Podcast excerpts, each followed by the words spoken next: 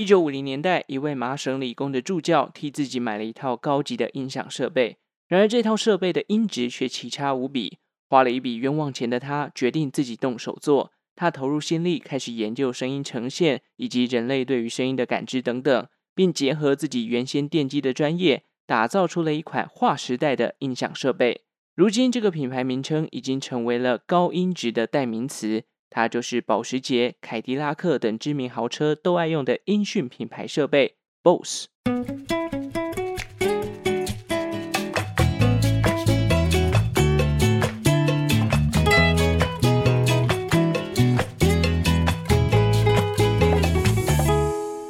生活周遭的历史大小事，欢迎收听周报时光机，我是主持人派翠克。上礼拜哦，Apple Podcast 收到了一位七十二岁老奶奶的留言。他跟我反映之前啊，年度回顾那一集太吵了。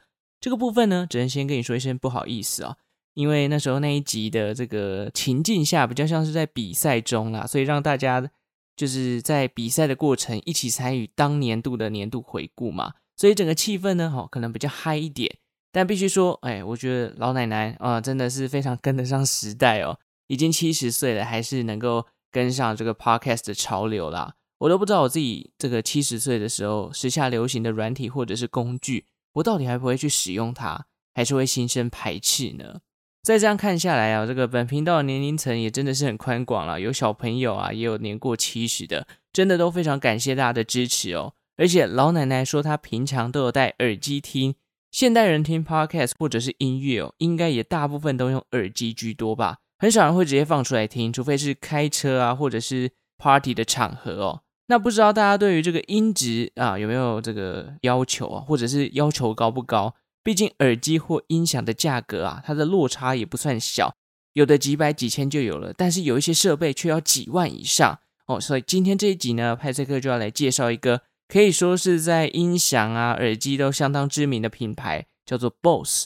想当年啊，有幸在室友的房间试用过他们家的这个音响，他们家蓝牙喇叭的魅力，我至今都还是印象深刻。那到底这个品牌的发展历程是什么呢？在正式进入主题之前呢，别忘了追踪周报时光机的 IG 哦，连接就在下方的资讯栏。Boss 成立于一九六四年，名字呢来自于它的创办人 Amar Bose。这位创办人啊，他出生于一九二九年美国宾州的费城。从小他就对于电子机械展现了浓厚的兴趣，甚至还培养出了修理机械的技能。在他十三岁那一年，世界正在经历第二次世界大战，家里从事进口贸易的父亲呢，他的生意大受影响。为了维持家庭收入，Boss 也投入了赚钱的行列。而他的工作啊，就是到处帮人家修理坏掉的收音机。那年纪轻轻的 Boss，他怎么样招揽客人呢？据说啊，他在费城的街道上张贴公告，表示自己可以协助大家修复收音机。那当时收音机啊，可说是很多人对外获取资讯的重要工具嘛，也因此这项生意的需求自然不在话下。后来，boss 的好口碑传遍大街小巷，甚至连他的老师都会问他说：“哎，boss，这个礼拜呢，你又修复了几台收音机？”可见啊，这家伙的功力是有一定的基础。而且听说后来 Boss 的这个事业越做越大，甚至成为当地的一家非常知名的这个修复收音机的厂商哦。那长大后的 Boss 呢，继续钻研着自己喜爱的电机工程领域。他进入了麻省理工就读，并且在一九五零年代的时候获得了自己的学位。毕业后的 Boss 留在了麻省理工学院担任助教，并且继续攻读博士学位。那为了犒赏自己这个学业有成啊，他在一九五六年的时候。花了一笔钱买了一套当时算是最高级，而且参数算是最好的音响设备。然而，等他启动了这个音响，然后传来音乐的时候，这个音质啊，根据他自己的说法，他说不到五分钟的时间，他就把这台高级音响给关掉了，因为传出来的音质啊实在是太破了。Boss 基于自己对音乐的热爱以及电子设备的执着，他开始钻研声学以及声音感知的领域。希望可以打造出一台原音重现的好设备。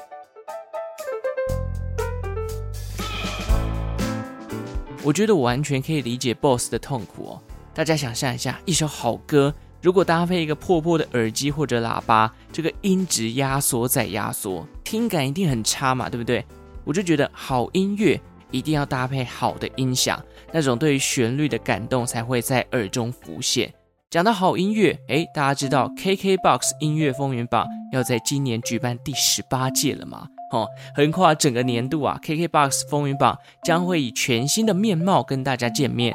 三月一号的时候，KKBOX 风云榜的官方网站也已经上线了，大家可以到官网上搜寻此次入选的百大歌手，并且指定自己喜欢的，留言写下你和他或者是关于歌曲的音乐故事。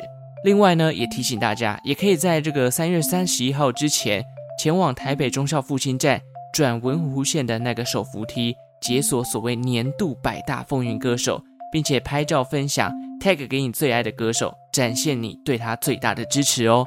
至于 KKBOX 音乐风云榜的正式活动时间、地点以及其他相关的详细资讯，请锁定风云榜官方网站，也请大家敬请期待啦。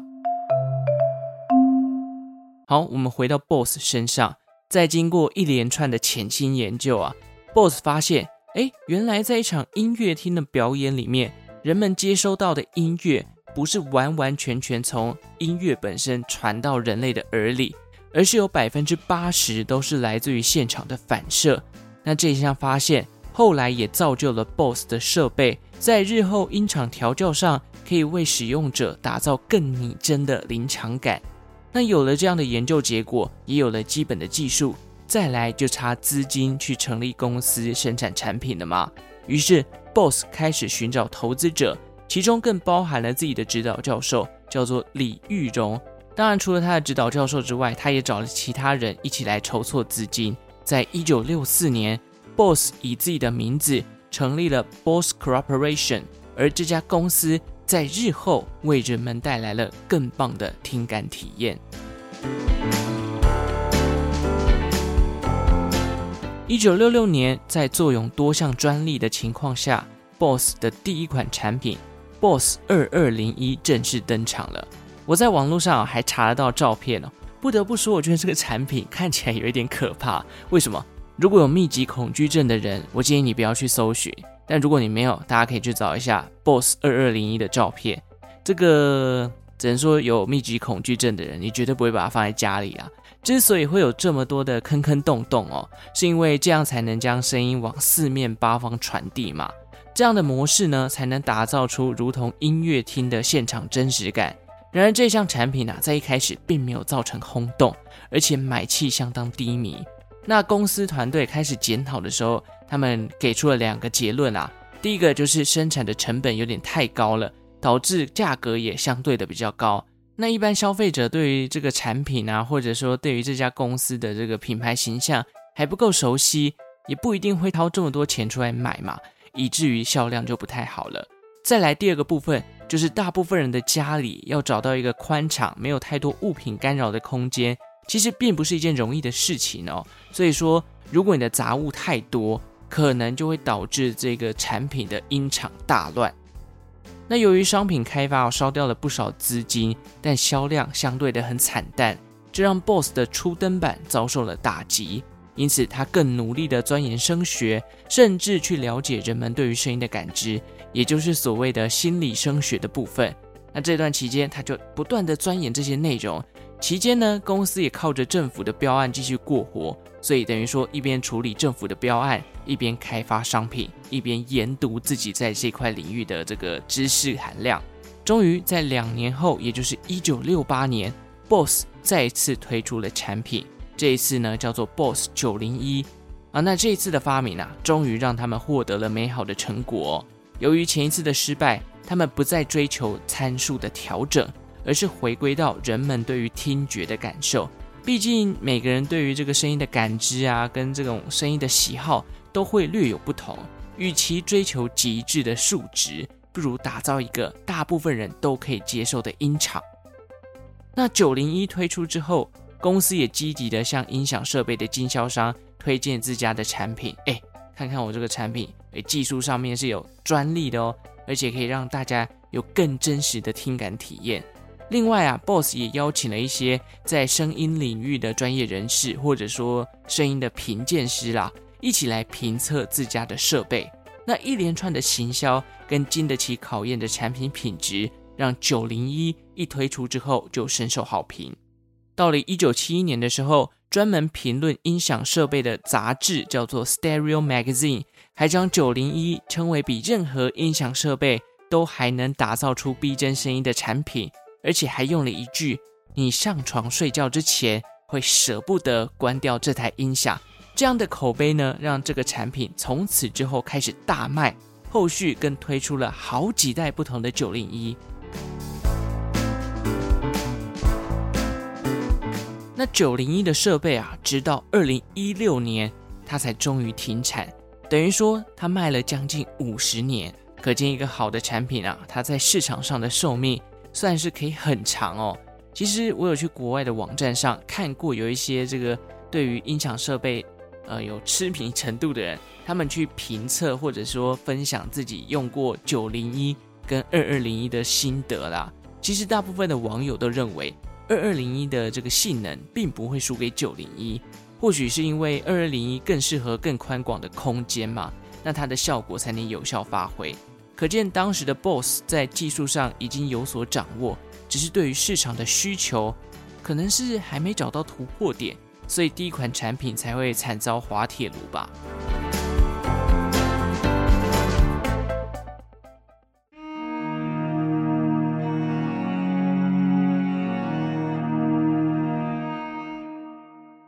时间来到一九七八年，这一年，BOSS 在一次长途飞机旅行当中呢，使用了机上所提供的耳机，但这又是一次非常不好的体验哦。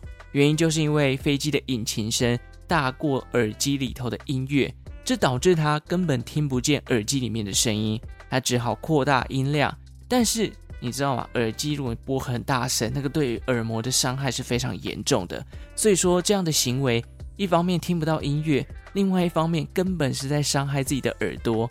于是 BOSS 再次的有了一个想法，他决定带领团队研发出能够对抗外面噪音的耳机产品。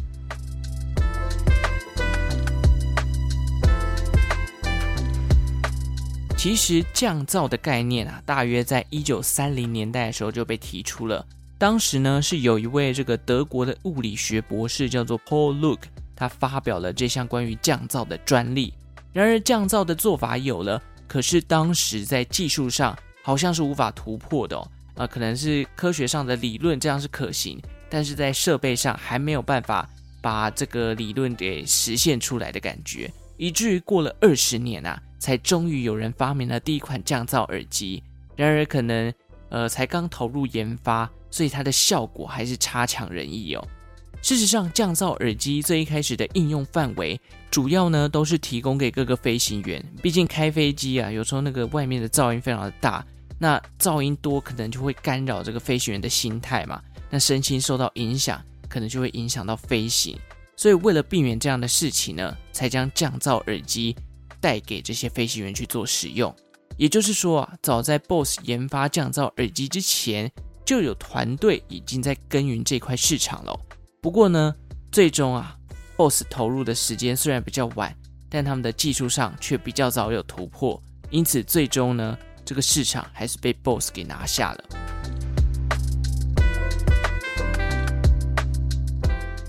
那在经过多年的研发，BOSS 燃烧了将近五千万美金的费用，在公司内部以及消费者都质疑说：“哎，创办人，你为什么那么执着于发展这个降噪耳机啊？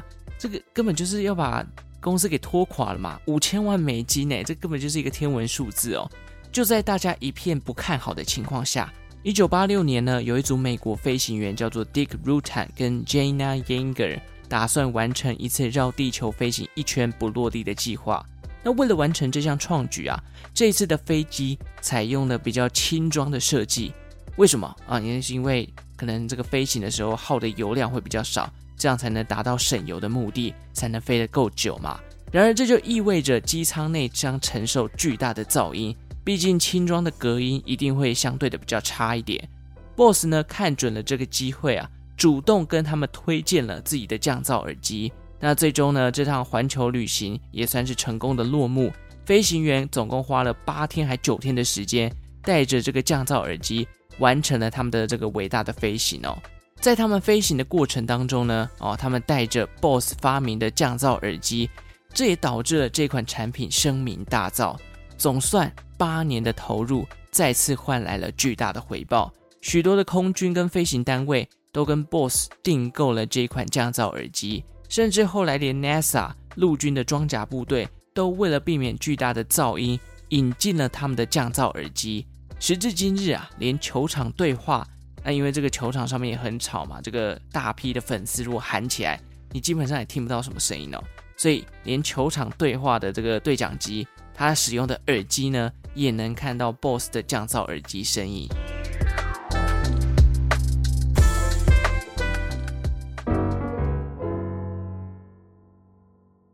两款产品的成功呢，也奠定了 BOSS 在这个音讯设备上的地位啦。最后呢，再来多介绍一下关于创办人 Amar Boss 的一些事迹哦。这位老兄啊，他在经营公司的同时呢，同样还是在麻省理工学院任教。那比起一般以公司利益为导向的商人，Bose 本人呢，似乎更重视在技术的研发上面。这也是为何当年他可以让一家公司耗时八年去打造一款降噪耳机。从一开始修收音机，后来念的电机工程，再到后来去钻研声学，似乎冥冥之中，他就是要来净化人类对于声音的追求啦。那也由于他的尽心尽力啊，让他荣获了伯克利音乐学院的荣誉博士学位，更因为他的伟大发明，让他在二零零八年的时候入选了美国发明家的名人堂。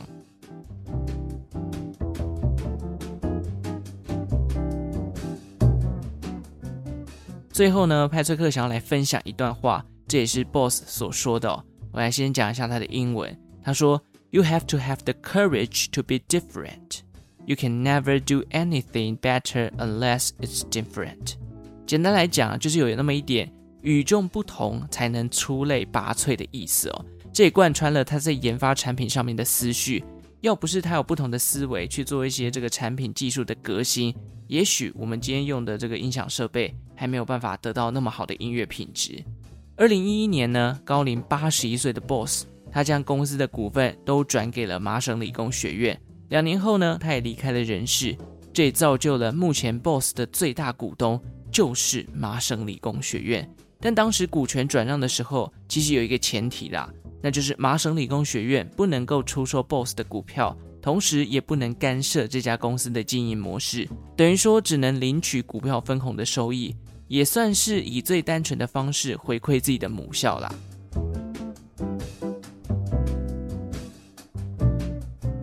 我个人呢是没有拥有过 BOSS 的音响或者是耳机或者是其他的相关的设备啊，但是我觉得如果在日常生活当中呢，戴这个降噪能力太好的耳机是有那么一点可怕啦，因为听不到外界的声音哦，整个人的反应会慢半拍。尤其现在很常在通勤或是工作的时候戴耳机听音乐嘛，我的习惯是都只戴一边啊，因为你知道走在路上可能不小心就会发生一些突发事件，所以大家我觉得还是要稍微的谨慎留意一下。降噪呢，虽然沉浸感很强，但周遭的变化依然要非常小心哦。尤其过马路，一堆不礼让行人的司机，吼，跨了就 combo，千万不要让自己的肉身被这个铁给撞到，因为这个可能会留下很大的遗憾啦。好，以上就是有关于 BOSS 这个品牌的介绍啦。那今天节目到这边哦，喜欢周报时光机的听众呢，记得订阅这个频道。Spotify 的听众记得留言给我，分享听完这一集的心得哦。本周的投票是。你走在路上的时候会戴耳机吗？欢迎抖内派翠克，让我维持创作的动力。最后，感谢正在收听的你，为我创造了一次历史的收听记录。我们就下次再见喽，拜拜。